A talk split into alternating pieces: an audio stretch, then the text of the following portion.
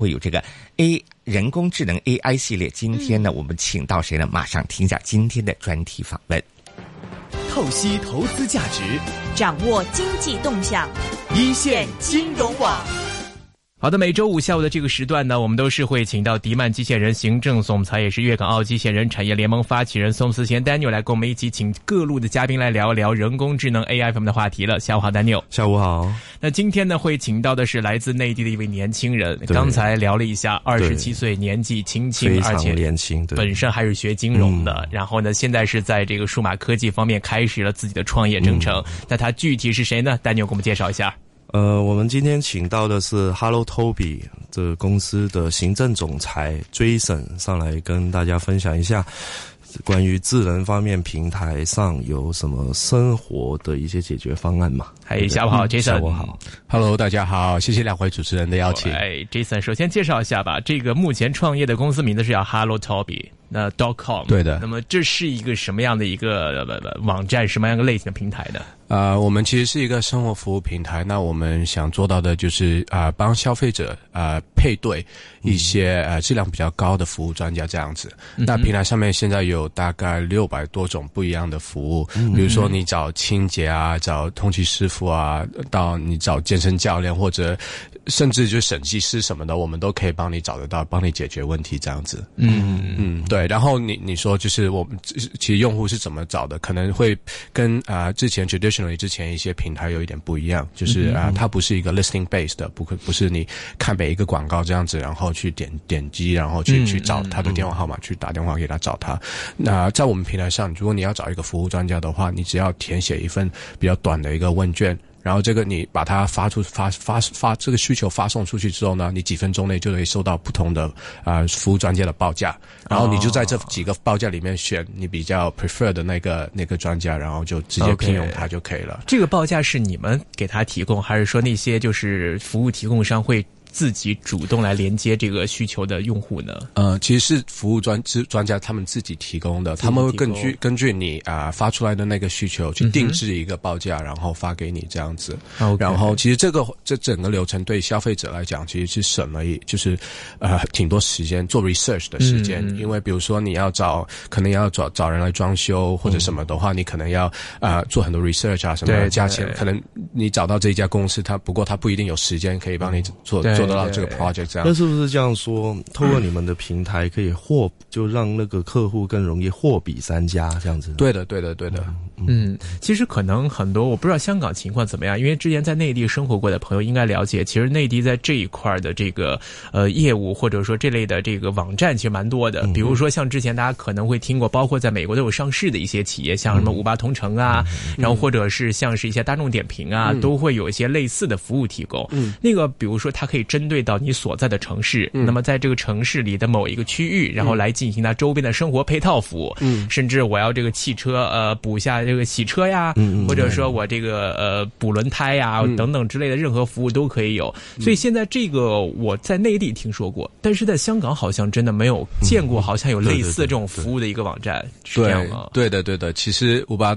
五八同城还有那个大众点评都是我觉得我们觉得非常伟大的公司，然后在国内做了 啊非常好的一个产。非常成功或者非常好的一个产品出来，然后其实香港这边的话，你说我在我们平台上面每一个呃服务分类里面，其实都是有一些自己的平台在，不过很少有。比如说像 Hello Toby 这样比较广，就比较 broad、比较综合的一个平台在。嗯，然后那个时候啊，想做 Hello Toby 也是因为这个原因，因为我们发现，我们觉得说，其实香港人的话，不需要每每每找一个服务都要下载一个新的 app 这样子去找。啊，我我们想要做到就是说，有一个平，你想到需要服务的话，啊，你有一个平台，你就去 Hello Toby 这样子，然后他什么服务都可以帮你解决，这就是我们的愿景。OK，那你们这个平台刚刚有说到嘛，就可以让客户更容易货比三家。嗯，那这个流程是很简单吗？对的，对的，其实就只需要几分钟的时间。比比起你可能就是你在 Google 这样一个一个点 listing 这样就去找他们的呃呃呃电话问他们的价钱什么的话，其实省了很多时间。那它主要流程有三步。那第一步你就填写问卷，那每一个服务的问卷都不一样。比如说健身教练他会问你啊啊，你你现在的那个你你为什么你的 plan 是什么，你想要达到什么效果这样子啊、然后啊、有了这些详细的服务需求，你发送出去的话，那些服务专家才可以给你一个定制好的，就比较 personalized 的一个。那通常像健身这样子，找个健身教练，那也也有很多的体质上面的呃事情要跟这个平台说嘛。就体，比如说现在体重啊、嗯高度啊，这有那么详细的知道吗？啊、我们现在那个问卷的话，其实是啊、呃没有做到的，因为其实看看，我觉得看不同的行业都有不同的要求啦。因为我们也不想做的太详细，因为太详细的话，你 upfront 如果问的问用户用问的太详细的话，他们可能觉得说哦，最后会会烦。对对会烦这样子，所以我们需要有一个 balance 这样。然后我们其实公司产做产品来讲的话，我会会很看重 conversion rate 的数据这样就每一个客户烂到我们 website 有多少人最后发单了，所以我们会调那个问卷，make sure conversion rate 是高的，同时那个单的质量也是高的这样。这个问题就是可能在这一分多钟的等待时间里面，几分钟等待时间里面，我比较好奇的就是，比如说客户的或者用户的这样的一个需求发送出来之后，那么你们进行反馈的方式是说，是通过之前的这些你们的供应商直接给你们的已有报价，然后自动反馈给客户，还是说你们收到这个需求之后，你们也要去找这个供应商方面来进行一个单对单的直接交流？那么交流完之后，在他们那边收集到数据之后，再来反馈给用户。嗯这个中间的流程操作是一个人工化的一个过程，是直接要跟 supplier 去那进行一个沟通的过程，还是说你们会根据 supplier 已经提供的数据来直接进行一个自动的一个反馈？因为这个可能牵涉到一个时间呐、周期啊，可能是晚上十二点突然泡水管了 这样的一个问题。这个这个操作情况怎么样？对，其实是完全自动化的。那啊我我们就是呃，每天很多张单，那不可能我们有人手这样子每天都去配对这样子。所以呃，它是怎么样呢？就是每一次它你填写一个服务需求的话，其实我们只挺就知已经知道挺多关于你这个服务需求的一些一些解决方对一些 details，比如说啊、你在哪一个区域，你在你需要什么时间，什么时间需要，或者你的呃这个服务需求啊、呃到底是什么这样子，你需要什么风格？比如说装修来讲的话，那我们会先把这个服务需求发送给那些最有啊、最 relevant 的一些服务专家，先给他们。然后比如说这些专家只服务这些地区什么，我们可以根据他之前那个呃呃去去那个呃 bid 单的那个呃 behavior 来判断说、啊，他之前都是会接一些哪样的单，然后把最有关的单发送给他们这样子。啊、这中间的流程其实是完全就是靠服务专家。那啊、你刚才讲的那个 case，有一些 urgent 的 case 的话，其实我们有，其实有一些服务会有这种 case，比如说通渠什么的，就会对对爆水管什么的。那我们有有也有一种呃有一种模式可以做到说，我们比如说长期合作的一些呃服务伙伴的话，他们就会呃呃呃。自动化去删报价，就他们不需要人手这样子，我去发送一个报价，他可以先选好说啊，如果这个客户填写这种问题啊，是他他啊那个呃呃通渠是这种问题的话，那我给的报价就是这这一种，他完全是在可以我们 platform 可以设置好的，然后所以有这个那个呃需求过来的话，就自动化系统会把他的报价发送过去，当然这个是要他在在他同意的情况下，我们才会就是 enable 这样的一个其实其实也不难想象了，因为有很多时候这种服务啊，它除非是很定制的那类型，对不然的话都很都是那种对价钱差不多的范围。对，所以就是说，有些你们的合作单位。就是跟你们已经有共识，就是说，啊、如果是这类，我会接，是不是这样子吗？对的，对的，对的，对的，对的，就某种服务是会会这样子，会这样子就比较直接嘛。对对嗯。那通常，我像我是用户，我要找一个呃，我要满足到我的一个机构的来说，通常是什么时候会有回馈呢？嗯，我们最快的话，其实两分钟就可以拿到第一个报价。那最多的话，现在是差不多五个报价左右。两分钟拿到第一个报价，那这个报价你们通过什么途径来拿到？因为可能这个 supplier 那边是已经报给你们这边价，还是你们现场及时收到这个呃 order 之后，然后直接是去咨询他们，还是怎样？啊、是这样的，就刚才讲了啊、用户那边的 journey，然后就是专家那边的 journey，其实他啊、在我们平台 sign up 了之后，其实他就有一个 profile 这样子，然后他他我们 approve 了他的那个 application 了之后，他就会看到呃有关于他的服务领域的一些单进来，嗯就比如说我刚刚讲的，我是个装修公司，我会看到一些单进来这样子，然后我会点进去那张单去看这个用户的服务需求是怎样。嗯，不过不过我联系不了他，我只知道有这个人存在，然后这个是单是这样子，在这个区这个这个地方这样子。如果说我对这张单我有把握，我有信心可以做得了的话，那我就可以去点啊啊、联系或者配对这样，然后我就可以跟他，我就可以联系上他了，就可以拿到他的一些 contact details。然后这个是 supplier 的动作是吗？对，这个是 supply 的一个动作。所以在他点配对的那或者连接的那个按按 button 那个时候，其实他就配对上，然后啊、用户那边就看到他的报价。哦，明白，是这样的对所以这个其实对就是平台来说，可能也存在一定风险，就是那个时段的 supplier 他的这个人数或者对这个单的兴趣大不大？那如果一个 user 在提供一个 order 之后的，可能如果说两三分钟还没有人反馈，那这个体验可能会比较不好。但实际上现场的情况可能会是说，呃，几个 supplier 可能没有兴趣做这个单，或者说因没有人手，或者说而不接的话，那这个东西你会怎么来控制一下呢？对，其实 Alan 你问的非常好。其实我们刚开始的话，因为呃 supply 比较少，所以所以呃很难做到说一张单有多呃可以收到就是满四个报价这样子，对对因为这这是非常难的。如果你做得到的话，用户体验会很好，嗯对吧？如果做没有的话，其实会很差，因为填了问卷然后就发送出去。所以其实我们刚开始的话，啊、呃、呃，我我们现在是呃是已经在也是 post revenue 了，就是已经有在收钱的。我们刚开始的话是采取一种，比如说你是专家，然后你的你的 profile OK 的话，你可以上线，然后你就可以免费的一些联系客户这样子。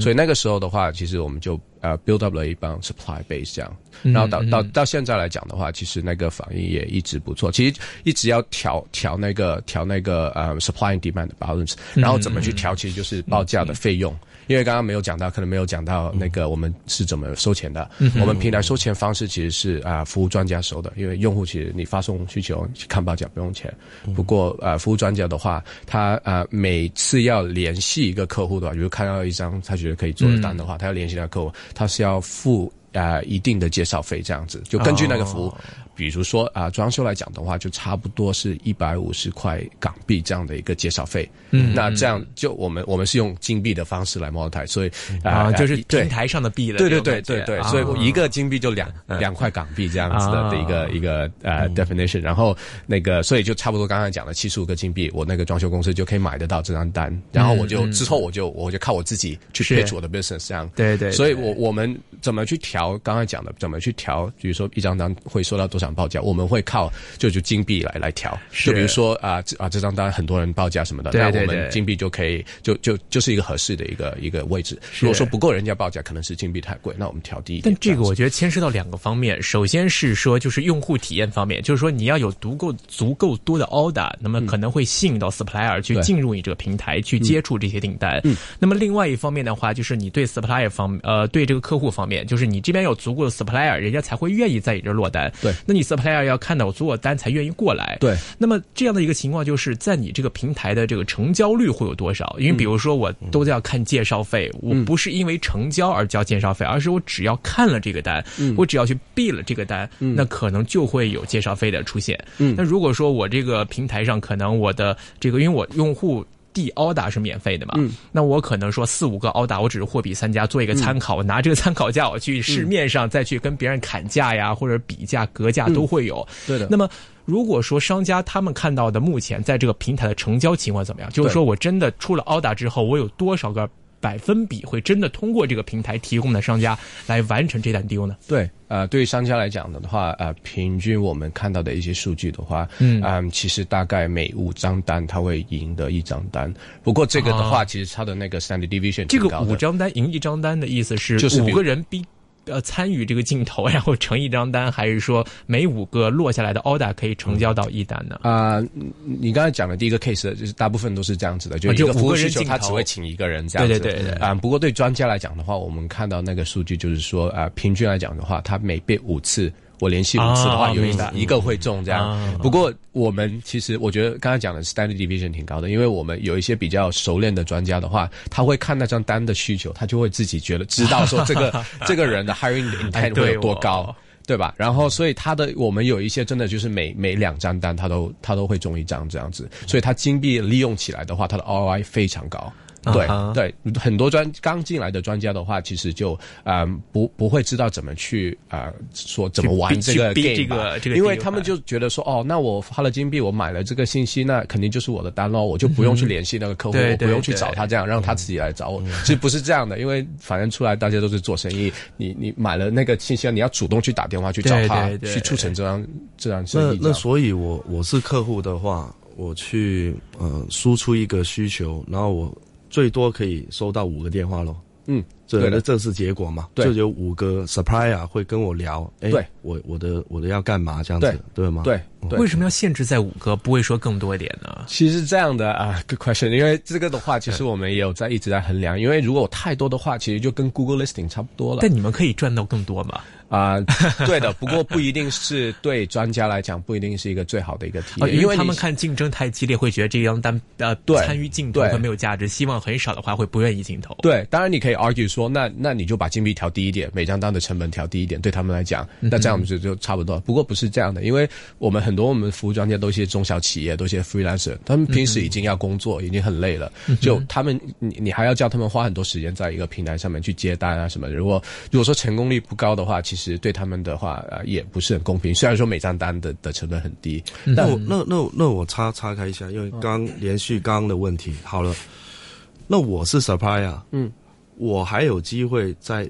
报价吗？其实还可以在电话上面改我的报价喽。可以的，可以的，因为有呃有些时候那这不会影响到跟你们平台输出的那个那个买单的的那个数吗？啊、其实啊、我们现在那个那个交易，其实最后有没有在我们平台上，其实是没有在我们平台上面做收费的，因为客户那边的话发了这个服务需求，然后就我们就帮他介绍一些服务专家，好的服务专家，但就是这这是我们做的东西。然后说之后的话，去有没有成交什么的话，其实你就不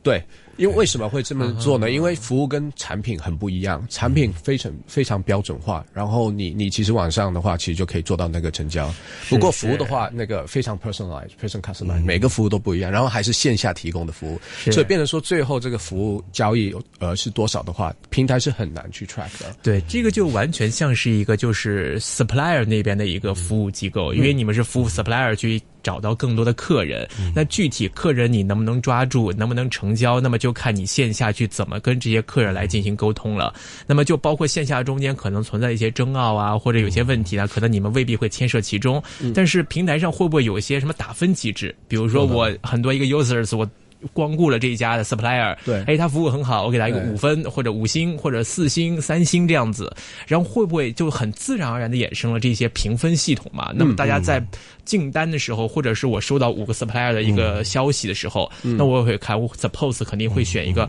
评分相对较高的，应该正常的玩法逻辑应该是这样的。对对对，有的有的，当然有的，评价是有的。啊、呃那我们其实呃呃那个呃做 vetting 的话，做审批的话，其实有两部分，一个是 pre service，就是他。加入我们平台的时候，我们会看他公司，他当然需要提，如果是 freelancer 的话，他要提供自己的一些 ID 这样子，然后啊、如果是公司的话，他要提供一些啊、自己的 BR 公司的 BR 这样子，然后啊、他每次 sign up 的时候，我们都会看他的 profile，比如说上网搜一搜，看这个专家是不是存在的这样，所以我们会做一些滴滴这样子，尽职调查这样子，嗯，make sure 这是一个 OK 的一个 supplier，然后他加加加入平台开始接单之后，开始完成完成那个呃那个服务需求的时候呢，每一个用户都会给他们一个报价这样，呃，给他们一个评价，对，然后那你你评分越高的话，你之后对你的 high rate 就越高，你就不是每五张赢一张了，你可能就是每四张或者三张，那你的 ROI 就更高这样子。嗯那客户在你们这边的成交的比例会有多少？就比如说，在你们下了一张 order，是不是百分之一百都一定会在通过你们平台提供的这五家或者几家的这个 supplier 里面完成交易？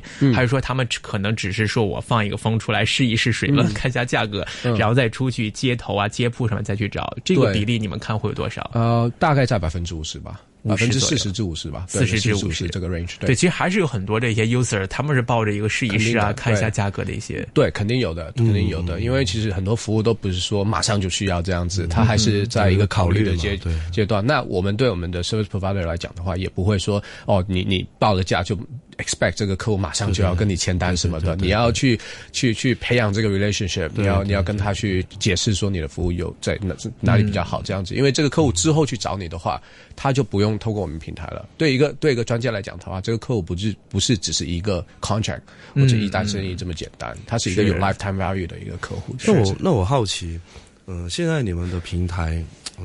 前三位排名关于生活服务的是怎么 类别是吧对，类别是应该是怎么排的？对的，其实啊啊，挺季节性挺高的。我可以对对大家也可以解释一下为什么季节性很高。对，其实现在主要比较多的其实就是啊，找清洁清洁阿姨，啊啊啊，钢琴老师补习类的会挺多啊，英文补习的挺多，搬家很多，健身教练也很多。有没有普通话补习啊？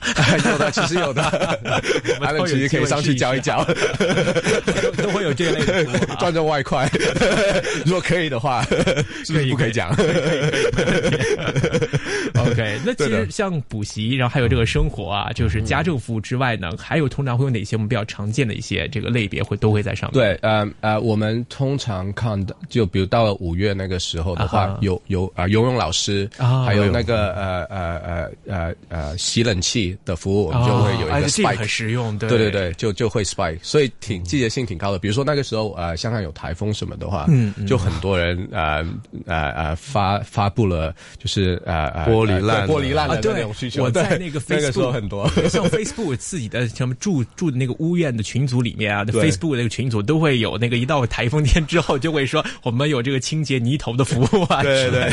对对，其实这个就反映出来现在这一块还蛮有这些需求的啊，嗯，对，OK，就 long tail 的服务很多，对。那其实我在想这个问题，就这个平台目前看起来其实对 users 来说其实蛮 friendly 的，就是说我去没有成本的去使用这个平台就可以获取到一些报价，没有成本嘛？user 对啊，user 没有成本的，对对啊。但会不会有可能你会不会担心，就是说这样的一个平台只是完全针对商户来收费的话，有没有机会可不可能被一些就 user 去滥用这样的一个报价系统，然后给他们来做一些自己的一些功课备案，甚至有些行家那可能说我在想我这个服务定价会不会太高了？对，那我在你这个平台上我发布一下讯息，看一下哎其他隔离几家的行家他们的报价情况怎么样，来了解一下这个行情会不会会有这种滥用的情况？你们会不会担心？会怎么来防范呢？我们其实会在技术上面尽量去解决这些问题。怎么说？比如来怎么解决？比如说啊，一个用户发单的话，我们会看他怎么去填这个问卷，因为其实你填问卷的话，有如果你是 spam 的话，你会一些某一些 pattern，我们是有就我们的那个我们的后面的那个 backend system 的话，它会 detect 的。然后那你们很专业，就是每个行业有些具体什么服务一些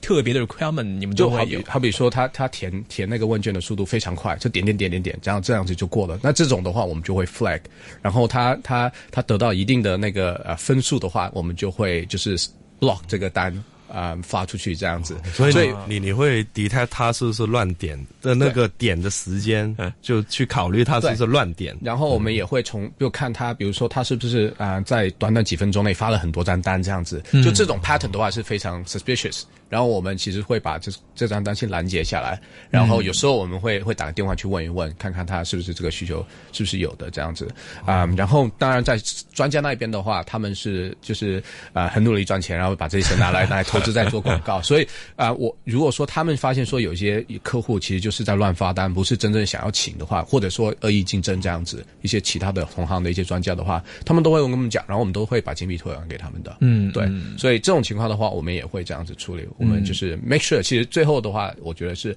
我们的商家要赚得到钱，我们才可以赚钱。对，所以我就想，就是一方面是要 user 体验好，另外一方面你要商户要留住商户，要留住 supplier。那如果说都是一些假单呐，或者是一些试探性的单比较多的话，那大家可能逼了这个这个抢到订单，我了解资讯之后，他都收不到，最后拿不到这个单，可能会令到他们的这一块是呃信心受影响的话，那其实对于平台的这样 supplier 的数量也会有影响。那你们在跟这个 supplier 之间沟通啊，或者说是在就稳住他们也好，就是怎么来留住这些 supplier，吸引他们继续留在平台。就即便说可能我逼了很多单之后，嗯，但未必最终都能成交到的话，那可能会不会？我之前听说可能会有一些这个平台会提供一些呃资讯的一些服务啊，或者一些讲座啊，去教告诉他们怎么来 reach 到这个 clients。就就这一块想了解一下，你们会怎么来跟这个商家之间培养这种信任默契呢？对，嗯，其实我们我们用户来讲的话，啊，你刚才讲提的这个问题的话，对于一些新新用户来讲的话，他们是会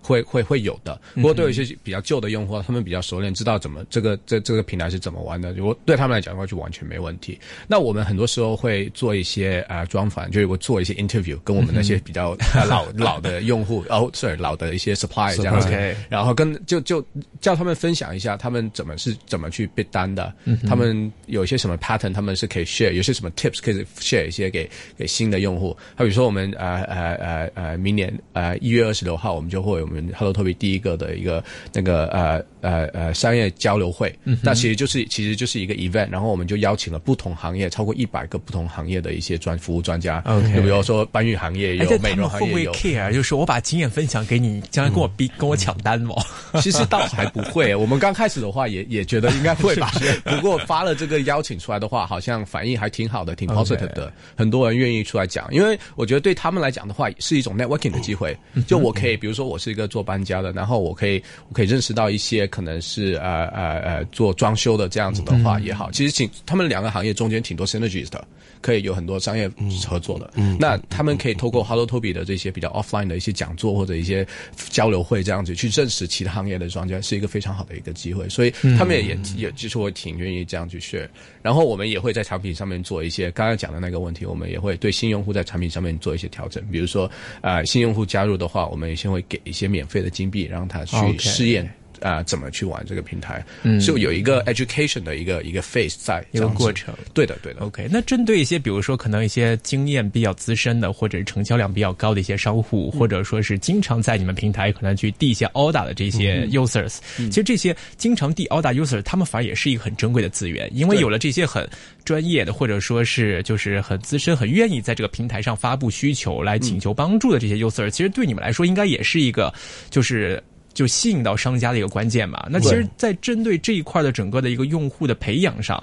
那你们有没有什么机制？比如说，可能针对资深的用户，你们会提供一些 coupon 啊，或者说一些优惠啊。就你们会怎么看待在你们平台经常使用的这些用户，并且提供到发布到一些很有用讯息的这些客户，嗯，他们的这个价值或者他们在你们这平台的一个意义呢？对对对，那嗯，这些老客户来讲，对我们是非常价值非常高的。当然，我们第一啊、呃，肯定是会呃先征求他们的意见，比如说他们对产品上面有一些什么呃呃 feedback 的话，我们都会向他们去拿，因为他们用的频率是最高的，那他们对产品的 feedback 应该也是最好的这样子。另外一层面就是我们呃就。呃呃，这个可能是挺 lucky 吧，就不同行业的专家我们都认识，这些平台都都有一个挺好的关系，所以我们很多很多时候我们都会可以拿得到一些 Hello Toby exclusive 的一些优惠这样子，然后我们就定期会会发一些把这些优惠分享给我们的一些呃比较老的一些客户这样子，比较比较 loyal 的一些客户这样子，让他们可以呃得到一些优惠这样子，所以对啊。说到 loyal 这个，你们现在的平台已经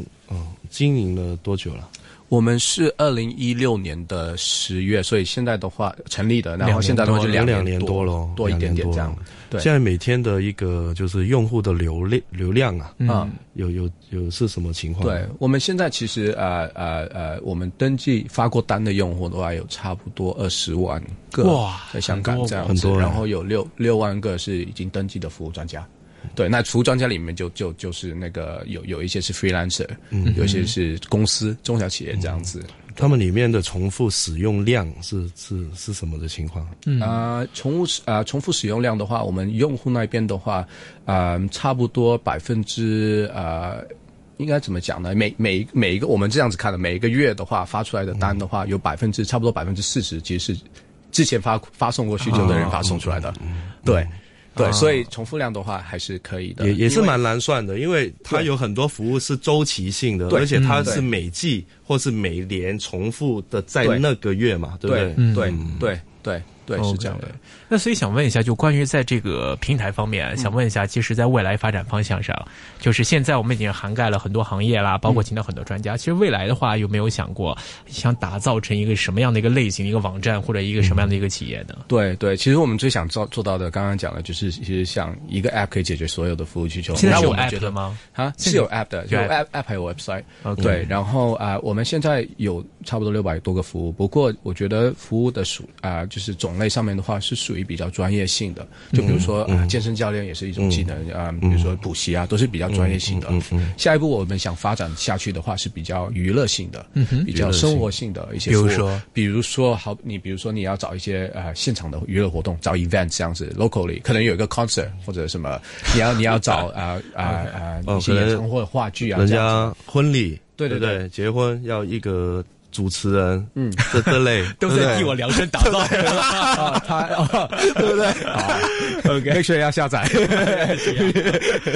OK，对，所以所以会比较生活化，然后有比较啊娱乐性会比较高。比如说，我们也会啊推一些香港啊年轻人会很流行去找一些 party room。啊，去去跟一些朋友去玩打牌啊什么的，这样子，因为家里小嘛，所以跟跟朋友在一起不是很方便，这样子。所以我服务上面的话会更多，有更多不一样的品种这样子。但是因为我看很多一些网站，它会有自己的一个专业类别当中的一些这样的类似配套服务，比如说像一些租房的网站，它可能会配套一些什么家居的一些配对啊，可能说我要去买家具的，我有二手家具可以去放啊，或者什么的，都有这种类似的一些这个专业。有没有会觉得说要做跨界别？跟做他们那些本专业内部的一些这个资源配对，会不会有什么不同？或者说要找哪些突破口啊？有的，有的，其实挺多啊，其他的平台或者其他的可能一些。呃呃，公司的后会找我们做合作，因为我们其实服务什么类型的公司会找你们合作？比如？啊，一些呃呃 mobile wallet 就是 payment gateway 这样子会找啊找我们啊一些呃呃呃地产中介他们会找我们，因为我们有一个板块是做家政的，就是刚刚讲的，比如说上门清洁啊啊洗洗冷气啊这种的话，搬家什么的话，就我们这些服务资源我们都有，所以对他们来讲的话，就是我们如果有合作的话，我们其实是可以带给他们的用户一些付。就是附加的一些附加的一些价值，这样子。怎么形式的合作呢？就比如说，好比说他啊，如果是一个啊地产中介来讲的话，一个人在那边可能那个啊找了中介找了房子的话，那么要搬家，那搬家的话其实有一系列的服务你需要去去找。你要比如说你要装修，你要搬家，你要啊你搬家的时候你又要找清洁，因为然后搬家的清洁又不一样，又是那种装修很清洁什么的，其实挺挺多服务要找的。那很多时候的话，你你可以当然你可以呃呃你有。时间的话，可以自己去找，这样每一个一个这样子找到。不过很多时间你也会问你的那个呃中介，那个呃去问问他们会不会有一些认识比较熟悉的。那这样子的话，我们其实就呃有有我们的价值在。但是他们找你们的话，可能还是找了一个中间机构嘛，因为他可能比如说我可以直接提供你一个律师楼，我直接提供你一个搬搬家公司，我直接提供你一个清洁公司这样子。但如果找你们的话，会不会还是等于说找了一个平台，还要再通过第一个平台再去找另外的其他服务？会不会周？对对，用户来讲的话，他们我觉得不会觉得说有一个平台在，因为我们的话，其实在中间没有做什么东西，啊，看不出来会有这样的一个东西。主要是在线上上面，因为现在很多你你比如说你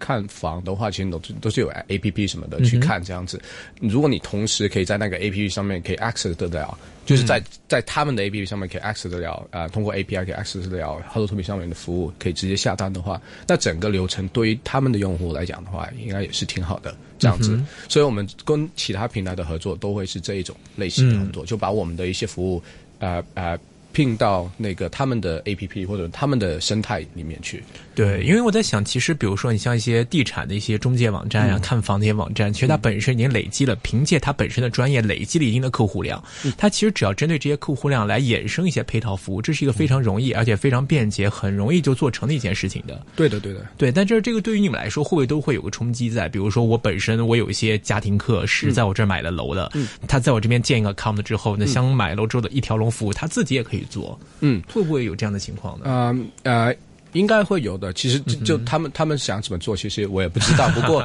不过，我觉得他们不可能样样都做，因为我们做的服务挺多品种的，就挺多种类的。然后你想要找，就刚才讲的，如果你真的是要找房子搬家的话，其实你需要的服务品类也挺多的。对，很难说每一个服务都自己做。对，做服务平台也是一个专业的他们会自己对，然后所以他们会自己去考量说啊，那有哪些服务我是想自营的，有哪些是我想跟其他平台合作的这样子。嗯，然后也是 worth it 这样子。OK，好。那现现现在那个平台，呃，可以说是迈向一个包罗万有的一个服务嘛？对的，呃，这个平台公司未来对在大数据那收集或是分析有没有什么的方略呢？可以分享一下。对，其实我们已经现在已经记了，刚刚讲了，我们有二十万个用户，那每一次用户找服务专家的话，他们都要填。那个那个服务问卷，那其实，在问卷中面，挺 啊，看看服，我觉得几分钟吧，就一两一两分钟吧，就不是很长。不过那个，其实在这些问卷里面，我们已经掌握了一些一些挺关键的一些、嗯。一些 data point。比如说装修的话，我们知道说这个用户他喜欢一些什么样的装修呃风格这样子，他们家里多大什么的，家里有没有可能呃我不知道有些什么特别的 requirement 这样子。那我们其实可以总结，比如说呃全部发送过发布过那个装修需求的用户里面，他们 prefer 的风格是什么？其实这些数据来讲，也变成你也变成一个顾问，对。可以给 supplier 对。提供一些提提升对对的对，一些意见。多时候专家或者中小企业他们会过来问我们说：“哎，其实究竟你们有没有呃去分析过，就是填这个问卷的人有多少人选了？”所以你也有这个条件去拿到更到更多的 supplier 的合作的机会嘛？对不对？我们会跟大家讲说啊，我们发现到就最近三个月比较流行的风格，装修风格是哪一种这样子。然后我们这些东西很，我们现在都是只想直接就跟、跟用户去呃跟那些商家直接去分享这那。未来呢？未来呃大那个数据只会越来越累累积的多嘛？对对对，我们我们主要会利用这些数据来来来来做一些 feature，做做产品这样。比如说呃呃，有了这些数据的话，其实我们很好分析说可以推荐什么其他的你需要有可能需要更感兴趣的一些服务给你。所以我们很多的啊啊啊啊 feature 的话，都是会通过我们积累的数据去 build 出来。其实有其实就是利用 AI 这样去分析我们积累的数据，然后用这些呃呃用这些 feature 来把这些数据体现出来，这样子。OK，我刚有 download 一下 A apps，然后看一下里面好像除了香港之外，台湾也有这样的服务开设。对对对，啊、我们这个平台的话，现在在那个呃台湾还有新加坡都有，哦新加坡也有都有，他们有留意到对对对对，其实我们这个。平台其实挺 scalable 的，因为我们不需要，其实，在台湾那平新加坡那边，我们没有任何人在那边，其实就是开了对啊对啊 website 在那边。那我们主要那做什你怎么跟他们谈合作呢？跟 supplier？啊、我们是这样的，其实挺也也挺自动化，我们就其实用了那个香港刚刚开始的时候那那个套路，其实就是这样的，就我们我们先会嗯在搜索引擎，就比如说 Google 上面，我们会把我们的 SEO 做得很好，嗯哼，就 SEO 就是说 Google 就是排名 organic 的排名，啊、那那那比如说你在新加坡那边的话，我们就会把我们的一些比如说呃可能网球教练这个服务的 service page landing page 把它排名做得很高这样子，然后马上就有客户下单了。那客户下单的话，下了这样单的话，我们刚开始没有专家的嘛，那我们会嗯呃先是嗯先把那个呃本地的一些 database 先 crawl 一遍，先写一个写一个 code，然后 crawl 一遍，把所有呃网球专家或者公司教练什么的一些 email address 啊，全部 crawl 下来，然后每次有单过来的话，我们就会群发一个 customized 的 email 给他们，哦。然后对他们来讲的话，他们就说啊，他们就会说啊呃呃 so and so hi so and so 什么的，然后你就我们刚刚有一张单，有一个客户是想要找网球教练，如果你有兴趣接的话，请按这里这样，然后这样这个就就变成一个 supply acquisition 的一个方式。对啊，所以这就是好，就是我们刚开始香港怎么怎么 build up 起来的一个